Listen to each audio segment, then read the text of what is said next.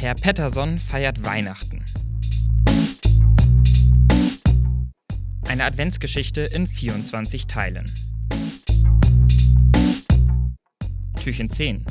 Weihnachtsfeier. Der Kuchen von Frau Hildebrand ist lecker gewesen. Drei Stück hat er gegessen und dann noch eins von dem gesunden, ohne Ei und Zucker. Der hat, nun ja, gesund geschmeckt. Und ja, auch Frau Hildebrand war eigentlich ganz nett. Sie hat viel gelacht, konnte lebendig erzählen und hatte trotz des Nieselregens gute Laune. Aber nach einer halben Stunde wurde es Herr Pettersson dann doch zu kalt.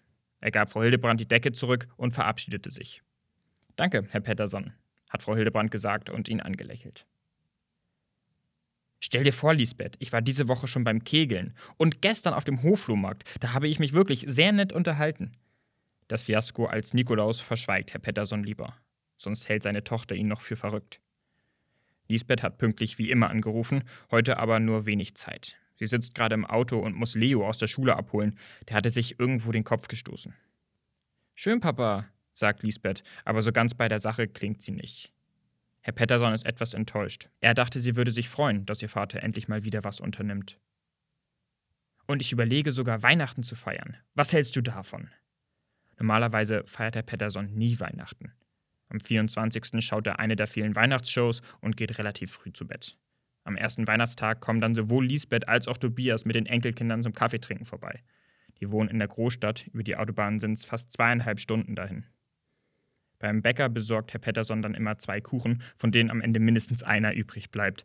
Er stellt Kerzen auf den Tisch, um es zumindest ein bisschen weihnachtlich zu haben. Aber spätestens nach zwei Stunden waren die Geschenke ausgepackt und der ganze Spuk wieder vorbei. Dieses Jahr wollte er das anders machen. Er wollte richtig Weihnachten feiern. Lisbeth, Tobias und die Enkel sollten länger bleiben, sie könnten dann ja in den Zoo gehen oder einen Ausflug ans Meer machen.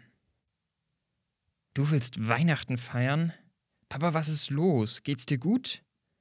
Lisbeth klingt alles andere als begeistert. Herr Pettersson hatte mit einer anderen Reaktion gerechnet.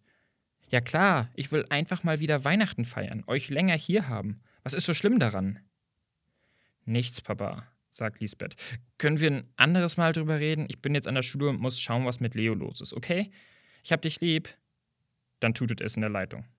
Aufgelegt. Hm. Mit dieser Reaktion hatte Herr Pettersson nicht gerechnet. Aber sein Entschluss steht fest. Er will Weihnachten feiern und wenn Lisbeth nicht kommt, dann eben nicht. Er würde schon was Passendes finden. Er steht vom Tisch auf, zieht sich die braunen Lederschuhe an und geht in den Keller. In seinem Abteil stehen fein säuberlich die Kartons im Regal. Hier alte Kinderbilder von Lisbeth und Tobias, da Teller aus dem Haus, wo er noch mit Ilse gewohnt hat. Ganz hinten findet er die Kiste, die er sucht. Er zieht sie raus. Weihnachtsdeko steht auf dem Deckel. Na dann los, sagt Herr Pettersson.